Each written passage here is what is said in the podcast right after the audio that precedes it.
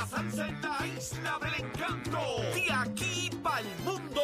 A través de la aplicación La Música. Z93. Tu, tu emisora nacional de la salsa.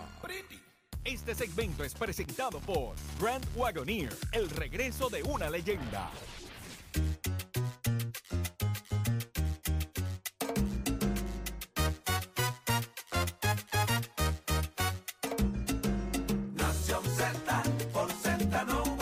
De elemento, aparte del tema del impuesto Ya al sol y otros puntos muy importantes. Análisis de tus mañanas de lo que ocurre en y fuera de Puerto Rico comienza aquí en Nación Z.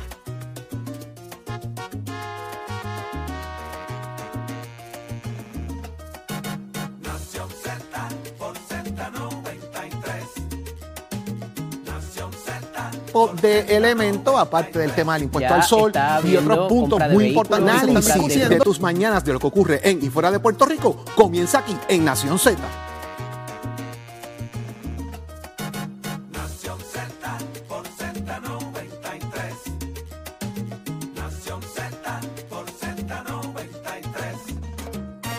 de elemento, aparte del tema del impuesto Ya. al sol. Puerto Rico arranca Nación Z por Z93, 93.7 en San Juan, 93.3 en Ponce y 97.5 en Mayagüez. Y es que todo Puerto Rico cubierto del mejor análisis, la buena información. Saudi Rivera es quien te habla junto a Jorge Suárez, Eddie López, el Achero en los controles, la Nicoleta en la producción y mucho más como a ti te gusta. Buenos días, compañero. Hoy es lunes. Hoy es qué día es hoy. Buenos días, Estamos Saudi Rivera. perdidos. Hoy es miércoles. Miércoles. Sí, Ah, es Pues que bueno. Es lo que yo quiero que Ah, sea. bueno. ¿Tú quieres que sea ya miércoles? Buenos días, señores. Martes, martes, no se asuste, es que Saudi es así. Pero es Hago martes. para confundirlos. Es martes, es martes, señores. Es martes, arrancada Nación Z. Buenos días a todos y a todas. Como siempre, 5 y 58 de la mañana. Comenzamos de inmediato con el análisis que a ti te gusta en Nación Z a través de todas nuestras plataformas digitales en Puerto Rico y también donde que esté conectado con nosotros a través de Facebook, de la aplicación La Música. Ahí está nuestro podcast. Disfrútelo. Estamos en vivo en nuestros estudios Ismael Rivera de Z93, tu emisora nacional de la salsa. Listos, prestos y dispuestos como siempre para llevarles a ustedes información de primera mano de lo que ha ocurrido en Puerto Rico en las últimas horas y en el fin de semana también, que hubo muchas situaciones pasando también fuera del país. Así que todo el mundo conectado con Nación Z. Muy buenos días, Eddie. Buenos días, Jorge. Buenos días, Saudi. Buenos días a todos los amigos que nos sintonizan en esta nueva mañana, nueva mañana de martes. Martes 30 de mayo del 2023. Mañana se acaba mayo y comienza oficialmente el verano y la temporada de huracanes. Lamentablemente ya la tenemos ahí a la vuelta de la esquina. Esperemos que hayan hecho sus preparativos correspondientes. Mucha información para ustedes en la mañana de hoy, pero como siempre, hágase parte de nuestra conversación al 6220937, 6220937, también a través del app La Música. Si se perdió alguno de nuestros segmentos, puede ir al podcast y encontrarlo ahí para revivirlo. ¿Y qué hay para hoy, Saudi Rivera? Hoy, señores, conversamos con el representante Carlos Johnny Méndez. ¿Qué tiene que decirnos eh, Johnny Méndez? Pues vamos a hablar con él. En la cámara. Exactamente, portavoz en la Cámara. eh, en los últimos días la cosa ha estado caliente para Johnny Méndez. Es aquí donde habla y usted pendiente a Nación Z, pero en el análisis del día, Eddie, ¿quién nos Como acompaña? todos los martes, nuestro panel de féminas de la licenciada Rosa Seguí, portavoz del Movimiento Victoria Ciudadana, y la senadora Nitza Morán, senadora por el Partido Nuevo Progresista en San Juan. Vamos a hablar de este asunto de las querellas dentro de, de las querellas de eh, violencia doméstica dentro de la uniformada de Puerto Rico, cómo eso está repuntando y la estadística particularmente de resolución, además de que también el gobernador anuncia otra propuesta enmendada del presupuesto que habrá de anunciarla hoy. Vamos a ver de qué se trata y qué hay ahí y si verdaderamente esto va a volar, ya que se había conseguido el consenso entre los cuerpos legislativos y la Junta de Supervisión Fiscal, cómo esto pudiera cambiar el juego, nos lo van a decir ellas dentro de un ratito, Saudi. Jorge, Hoy es día de tendencia, así que por ahí viene. Gabriel López Arieta, señores, hablando de cuál es la tendencia. Vamos a ver qué nos trae Gabriel, de qué nos viene a hablar de lo que ha estado ocurriendo. Así que ya mismo estamos todos listos, prestos y dispuestos para estar con ustedes, señores. y abrimos nuestras líneas telefónicas a través del 6220937. Ustedes saben que ese es el momento épico de este programa cuando abrimos las líneas, así que anota el numerito 6220937. Ese es el número a llamar. Pero ¿qué dicen las portadas del país? ¿Qué es noticia? Preste atención. Precision Health Centers te presenta la portada de Nación Z. En Precision Health Center le cuidamos de la cabeza a los pies. Saudi, antes de que empecemos con las portadas y hago este paréntesis para expresarle, me parece que de parte de todos nosotros de alguna manera, ¿verdad? Nuestras condolencias al señor gobernador de Puerto Rico, a su hermana Caridad Pierluisi, de igual manera, fallecimiento de don Jorge Pierluisi, eh, su señor padre, quien fuera de igual manera secretario del Departamento de la Vivienda en un momento dado en el gobierno de Puerto Rico, así que eh, podemos discernir, podemos disentir, podemos estar de acuerdo en muchas cosas, pero en momentos eh, donde hay que ser solidarios, se es. Así, que vayan nuestras condolencias al señor gobernador de Puerto Rico y a toda su familia, don Pedro Pierluisi, por el fallecimiento del señor padre. Asimismo, nos unimos a tus palabras, Jorge. Eh, mucha fortaleza al corazón, que es lo que se necesita en procesos como estos tan difíciles. Eh, mucha, pero mucha, mucha fuerza a toda la familia y que puedan bregar y adaptarse, ¿verdad? A la ausencia, que es la parte más difícil. Eh, vamos con otras informaciones de inmediato. ¿Qué está pasando, Jorge, Eddie? Mayoría absoluta. Eso es lo que buscan con una enmienda a la Constitución de Puerto Rico para que se convierta en un gobernador que es absoluto. Mira, esto viene. ¿Qué es esto? en las pasadas elecciones en Puerto Rico, por los pasados términos electorales, ¿verdad? No solamente la, pasada elección, por varias elecciones, el porciento de eh, elección ha sido menor, ha ido bajando. Usualmente en Puerto Rico no se cuestionaba esto porque hay gobernadores que llegaron a estar electos por un 50%, un 47%, un 48%. De ahí eso empezó a bajar. 44, 42, hasta el último eh, gobernador, eh, Pedro Pierluisi, que fue electo con un 33% del electorado. Si uno analiza eso en seco, lo que dice es que el 60% del país está en contra de la persona electa. O sea, no la mayoría de los puertorriqueños estuviesen de acuerdo con que la persona que gobierna es quien esté ahí en Centroamérica, en otros lugares del mundo también, en Europa, eh, Suramérica, se da lo que se le conoce como una segunda vuelta. Y nosotros podemos pensar, el país más cerca que tenemos, que es, Santo Domingo, la República Dominicana, tiene ese ejercicio. De alguna manera, obliga a que aquellos partidos donde nadie es electo por más del 50% de los votos, los partidos que, o los candidatos, mejor dicho, que más votos obtuvieron en cuestión de por ciento, vayan a una nueva vuelta electoral y la persona que es electa tiene que tener más del 50% de los votos emitidos allí contados. incluso hay hasta terceras vueltas. En algunos casos han dado hasta tres vueltas electorales porque no llegan a ese 50%. Y ahí comienzan los procesos de vamos a unirnos para tumbarle la cabeza al otro y taca, taca, taca. ¿Cómo es eso? Y por ahí viene el tema que no es que coaligas candidaturas. Vamos por ahí. Una cosa es coaligar. Otra cosa es ponernos de acuerdo para derrotar a alguien. Y ahí empiezan entonces, pues mira, yo te voy a ayudar a ti, pero tienes que ayudarme a mí con tal proyecto o vamos a abrazar tal eh, circunstancia o tal causa.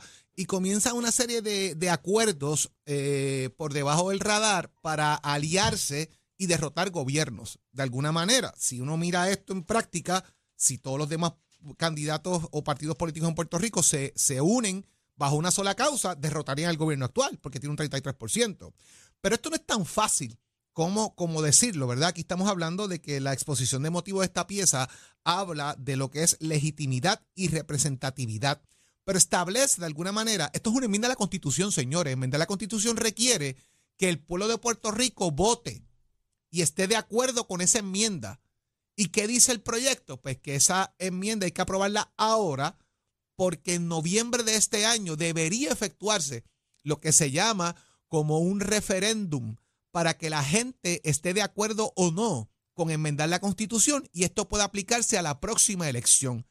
Yo veo ese calendario bien apretado para que esto se pueda dar. Amén también del dinero que necesita la Comisión Estatal de Elecciones eh, para ello. Pero, pues, Connie Varela, quien preside la Comisión eh, de Asuntos Electorales de la Cámara, eh, ha dicho y se ha expresado que es un proyecto del gobernador electo, tiene el apoyo de la mayoría absoluta en las urnas y que la realidad política de Puerto Rico ha cambiado. Obviamente las minorías políticas están de acuerdo, Victoria Ciudadana y, lo que es el Partido Independentista entienden que es un momento idóneo para eso, versus obviamente el PNP que ha dicho que no, que el que mayoría de votos tenga, ese es el que gane, así sea por uno. Vamos a ver qué pasa con esto, porque obviamente va a generar controversia la medida y debe generar un debate bastante interesante en los cuerpos legislativos, Eddie. Como muy bien dice Jorge, esto no es nuevo. Esto se trae de, eh, de diferentes eh, cercanías y lejanías, ¿verdad? Eh, que tienen que ver con eh, cómo se hace gobierno, más allá de cómo gana el candidato. Y esto es importante porque coloca en la posición a movimientos incipientes, o sea, estos movimientos de nueva creación que se acaba de coger la pela de la vida en España después de su creación reciente a mediados de los años 2000, eh, por razón de que, ¿verdad? De que se ponen de acuerdo, pero después no se ponen de acuerdo. Y entonces, el honrar la palabra en estos acuerdos me parece que es muy importante. Al no estar por escrito, no estar bajo el reglamento de un partido, eso pudiera quedarse en sal y agua. Y estas, estos acuerdos que se llegan para la segunda y la tercera vuelta, como muy bien trae Ore, a veces traen el asunto hasta de nombramientos y de, y de aspiraciones futuras eh, de otros candidatos, de adelantar algunos procesos inclusive, y se prestan para muchas cosas que luego cuando no se cumple es donde verdaderamente llega la desilusión y un poco los triunfos eh, eh, masivos luego de estos asuntos por razón de esa, de esa cosas mentales, ¿verdad? Que la gente se hace y que después terminan en nada, pues ahí, por, por ahí, por ahí se parte. Eh, la democracia es la democracia, la creación de estos movimientos, pues es ya inminente, ¿verdad? Eh, las candidaturas individuales también e independientes, pues provocan este tipo de situación, tiene un costo y el asunto procesal para poderlo llevar a cabo, eh, porque ha sido bastante bien visto eh, el asunto de que se entienda de que el gobernador eh, mínimamente, o sea, no se sabe si esto va a pasar para los alcaldes, para los legisladores también, habría que ver hasta dónde se limita, por lo menos este proceso, el que está ahora presentado, que se va a ver en la Cámara hoy, se va a votar, es para la figura del gobernador solamente, y al cambiar la constitución en más de tres secciones o tres artículos, automáticamente, eh, por disposición constitucional también, hay que llevarlo a referéndum, hay que hacer esa votación que coincido con Jorge, queda muy poco tiempo para hacerla efectiva, además del costo que esto produciría llevar a cabo un referéndum. Y recuerden que en los últimos mínimamente dos intentos que se ha hecho por cambiar la constitución, ya sea para el asunto de la fianza ¿Y de qué fue lo otro, Jorge? Yo creo que tenía que ver con algo penal también. Era el tema de la fianza y eran, eran aspectos dos, penales. Fueron dos, dos votaciones, me parece que era un tema de fianza, el otro no recuerdo exactamente de qué era. Estoy casi seguro que era para un aspecto penal, para cambiar la, las leyes de, de ¿verdad? De, obviamente de, de, cómo se procesa criminalmente un individuo, pero en las últimas dos instancias mínimamente eh, ha, sido, ha sido fallido a la gente no le gusta trastocar eh, nuestra Carta Magna, ¿verdad? el documento más importante que garantiza eh, derechos y ha demostrado su renuencia a los efectos. Así que lo veo muy complicado, a pesar de que pudiera, eh, por razón de los últimos resultados, parecer algo hasta de sentido común y de consenso al final del día para poder hacer un mejor gobierno. Pero la estadística y la historia ha demostrado de nuevo desde cerca y desde lejos que no necesariamente funciona así, porque estos acuerdos se dan bajo el furor y el calor de la contienda y luego eh, terminan siendo en desilusión. En el 94, el referéndum se llevó a cabo el 6, papá, Google es mágico. 6 de noviembre hablaron precisamente de eliminar lo que era el tema absoluto de la fianza que estábamos hablando y de aumentar los jueces del Supremo de Puerto Rico en aquel momento. Eh, así que eso fue un 54% a eh, 62%. 62% dijo que no, 54% establecido. era para aumentarlo o para rebajarlo? Era, en este caso era para increase, para aumentar los jueces de, del Supremo, que después obviamente pues eh, hicieron otro elemento y una autoconvocatoria y otras cosas ahí por Como ley. que recordado que era algo de cambiar leyes criminales, pero bueno. Y el segundo fue solamente la fianza. La fianza.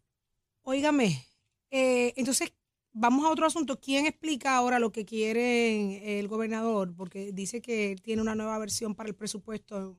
Aparte de la versión que tiene la Junta de Supervisión Fiscal, él le tiene otras enmiendas. ¿Por dónde vamos, Eddie? Bueno, el gobernador de Puerto Rico lo que destaca aquí es principalmente que él ha establecido que debe llegar enmiendas nuevas a lo que es la versión que sometió la Junta de Supervisión Fiscal.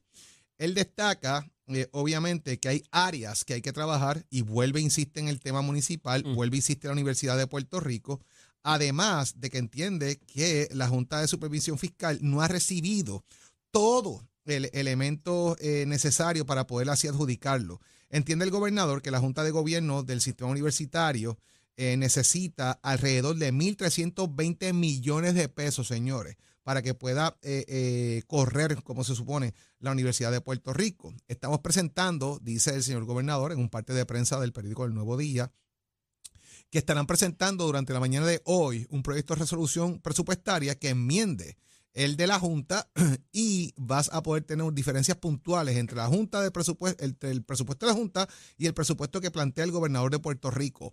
El reloj, y ahí es donde llego, el reloj y el calendario está corriendo, Eddie. O sea, la, la Junta tienen hasta el día 6, que fue lo que Tatito había establecido en gran medida de que se tenía que aprobar un presupuesto a esa fecha para estar de acuerdo con el de la Junta. Si, si mal no recuerdo, que fue la camisa de fuerza que, que se puso eh, Tatito Hernández en, cierta medida. Eh, y el gobernador eh, defiende y va a defender, escuche bien, la permanencia de la oficina del fiscal especial independiente. Él ha dicho que eso debe sostenerse y, es parte de lo que va a estar defendiendo también como parte de la petición eh, presupuestaria, que esa oficina también permanezca. Eh, así que, Eddie López, el tiempo está apretado. Oye, pero ¿cuánto de esto es sacar pecho a última hora por instituciones que no se defendió desde un momento dado desde el punto de partida? Porque los municipios están ahí con sus problemas hace años, la universidad también, el déficit que ha existido, la merma en población, la merma en estudiantado. Entonces hacerlo ahora, cuando ya parecía que la resolución estaba planchada y sabiendo que buscarte un problema con la Junta ahora mismo para crear un desbarajuste a nivel de consenso te pudiera representar el que la Junta se quede. Eh, eh, me, me, levanta banderas desde el saque. Ojalá esté bien intencionado. Ojalá ya haya habido el, el, el lenguaje con la Junta para conciliarlo. Pero conociendo cómo se han dado los eventos en estos por lo menos estas dos instancias de eh, lo que es los municipios y la universidad y la actitud que ha tenido para con la Junta, eh, o la Junta más bien para con estas, eh, mm, me, parecería muy complicado, pero, pero se da el, la impresión de que el gobernador está buscando ayudarlo como de lugar y va a sacar pecho con la Junta y me parece que esto es un ejercicio mediático y no necesariamente con algún fundamento. Ojalá me equivoque porque ambas instituciones, lo que es lo municipal y lo que es también eh, la, la, la, Universidad de Puerto Rico, necesitan esa ayuda y el dinero está ahí al final del día. Lo que pasa es que te van a dejar moverlo, eso es lo que queda por verse. Y después de los, de los desbarajustes de exceso de 15 millones de presupuesto, ¿qué tú crees? Mira, está activo el, popular en, Guayama, en el distrito de Guayama. Hay que coger un senador. Siete personas están interesadas en la posición. Mira. hay que coger un senador. Ayer se cerraron las candidaturas a eso del mediodía. Eh, se informaron que informó el secretario general del Partido Popular, Gerardo Antonio Toñito Cruz, que los aspirantes son Ángel M. Rodríguez Otero, que fue senador ya, eh, por el distrito de Guayama en dos términos. El director de Obras Públicas Municipal de Sidra, Roberto Colón eh, Sánchez, que lo habíamos mencionado aquí en un momento dado también, el administrador del municipio de Juana Díaz, eh, Juan Carlos Figueroa Rodríguez, el ex la ex representante Carmen Ciela González González, el ex presidente de la Juventud Popular Nacional, Héctor Santiago, que estuvo aquí con nosotros también, el ex senador y ex comisionado electoral Eder Ortiz, que también estuvo aquí, y la ex aspirante a la alcaldía de Guayama. Ustedes recuerdan aquella controversia en Guayama cuando la carrera de Narmito, eh, O'Brien y eh, la figura era Kia Rosario León, que hubo un tema del tema de la residencia de ella, residencia eh, electoral versus lo que es la residencia física, domicilio electoral, debo decir. Así que esos son los nombres de las personas que están, que sometieron documentos. Y vamos, esto es importante. Ahora comienza el día de hoy, debe reunirse la comisión calificadora de candidatos Primero a ver si todos cumplieron con la documentación, si es completa, número uno. Número dos, si cumplen con los requisitos eh, para poder aspirar, requisitos de, pues de residencia, eh, requisitos de planilla, documentación, entre otros elementos. Si pasan eh, todos esos, cumplen con todos esos requisitos, estarían entonces en la papeleta para el próximo domingo 4 de junio, que se ve el efectuar esta eh, elección en lo que es el centro, la Escuela de Bellas Artes Leopoldo Sanabria Cruz, en Complejo Deportivo de Guayama, este mediante asamblea de delegados. Eso es este domingo. Y ahí eh, votan los delegados del distrito de Guayama, que son más de 500 personas alrededor más o menos, Eh, no tengo el número exacto, lo voy a buscar. Ole, pero ¿cuál es el cuál es la- la- el requisito? ¿Vivir en uno de los 15 pueblos? Tiene que vivir en unos 15 pueblos esa persona por un, eh, por, eh, me parece que por más de dos años, si yo mal no tengo entendido, eh, y que cumpla con una serie de documentación que les requieren, ¿verdad? De documentación de planilla, eh, que los haya radicado, lo que son lo- los antecedentes penales y otra dopaje, serie de elementos, pruebas de dopaje y una serie de elementos adicionales, ¿verdad?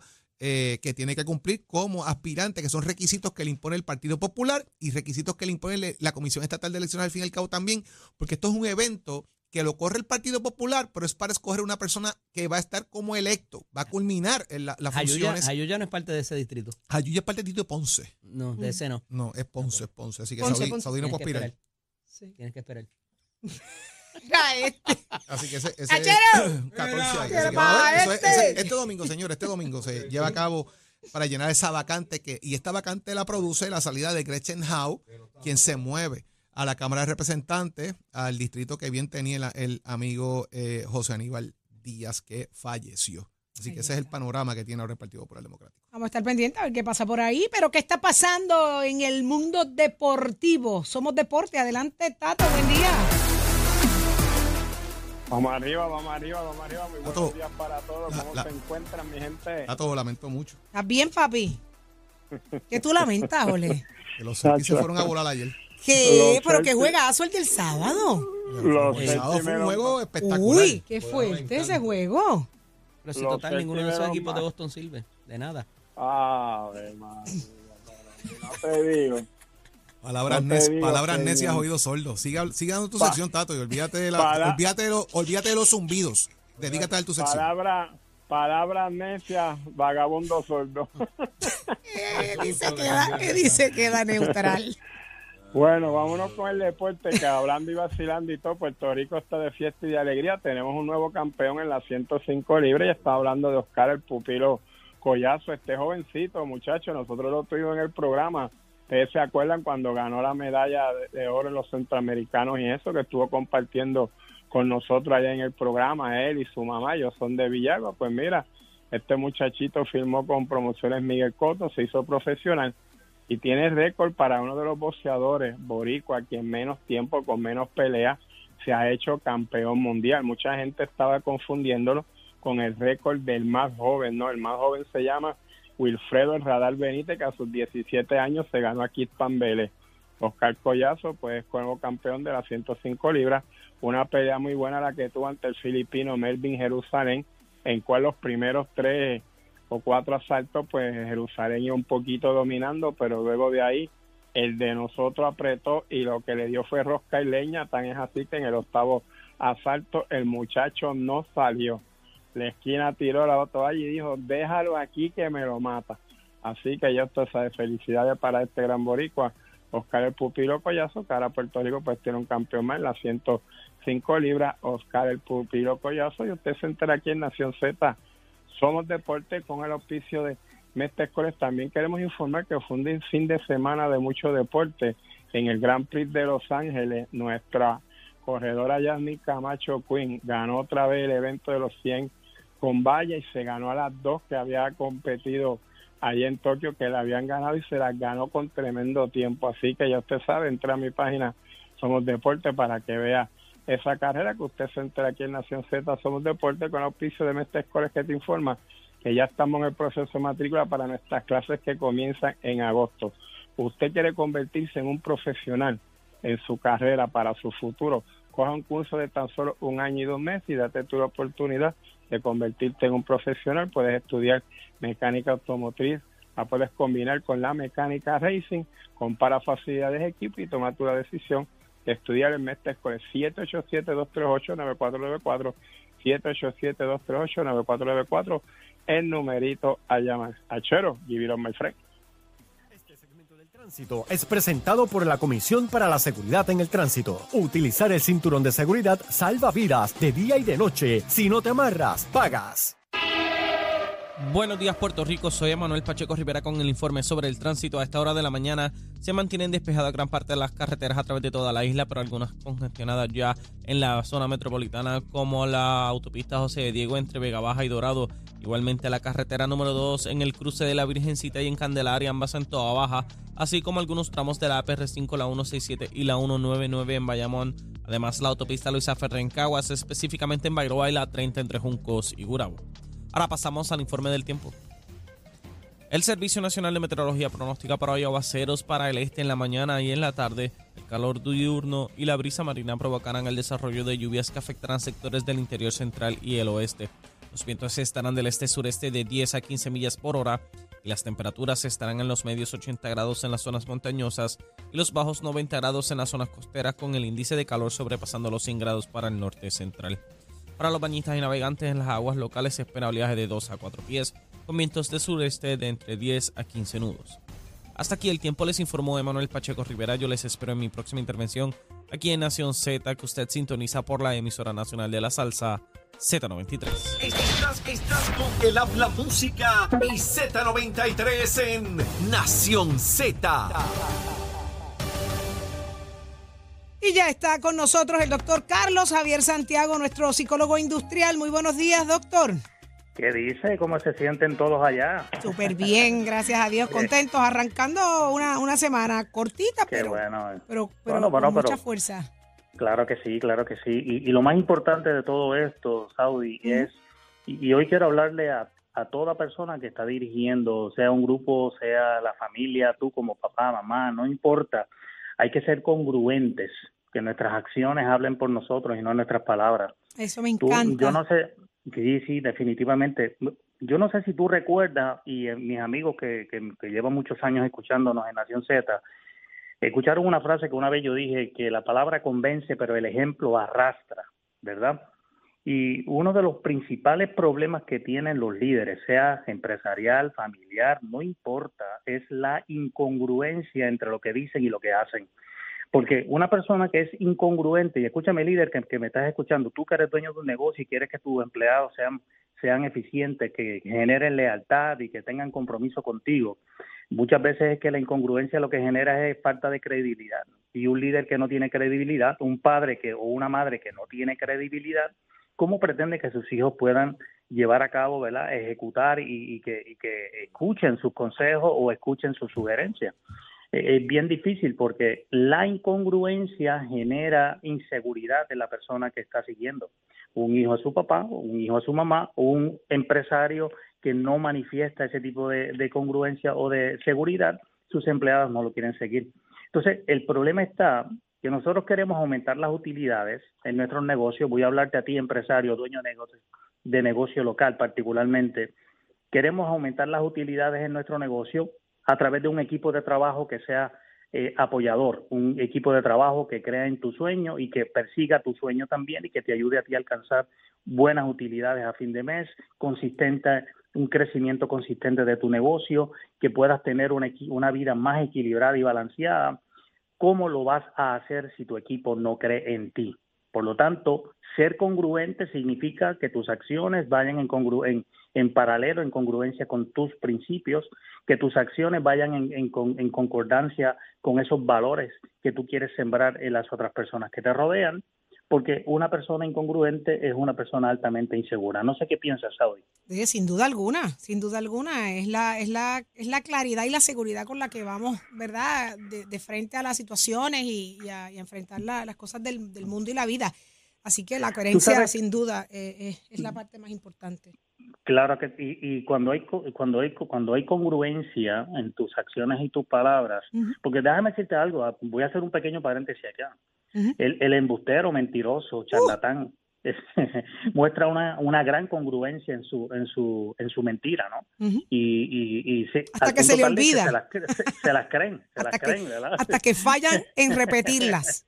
Cuando la cosa es incongruente, que no, no, no cuadra el embuste, ahí es que uno dice, "Ay, caramba, qué Exacto, arte. Ahí, ahí- ahí que se le ve la costura, ¿no? Ahí Qué que se le ve la costura. Ujú. Exacto. Entonces, ¿qué pasa? Que ese mismo fenómeno de congruencia falsa, ¿no? Es un falso cierto que se da en algunas personas, eh, dura poco, dura poco. Y ahí es que entonces tu equipo, cuando mejor está tu negocio, eh, fracasa. Eh, hay una recesión de gente que se te va. y cuando tú más necesitas de tu familia, te abandonan. Por eso, este, este día de hoy, esta mañana, lo más importante que quiero sembrar en tu corazón, mi querida amiga y amigo, es que la palabra convence, pero el ejemplo arrastrará a tus hijos hacia, hacia el bien, a tus empleados hacia el bien y a todas las personas que te rodean para que puedas alcanzar tu sueño. Así que si quieres verte bien, si quieres sentirte mejor, llama a Willy Negrón Hair Designers a 786-9966, 786-9966 para que te sientas bien y que, oye, haya congruencia entre lo que tú quieres proyectar y lo que verdaderamente eres. Dale, porque todavía estás a tiempo, ¿no? Eso es así. Muchísimas gracias, doctor Carlos Javier Santiago, nuestro psicólogo industrial en Nación Z. ¿Lo escuchaste? Claro que sí. Por Z93. Próximo. No te despegues de Nación Z. Próximo. No te despegues porque lo próximo eres tú a través del 6220937 que tenemos que hablar. Solo tú y yo lo sabemos. Quédate ahí.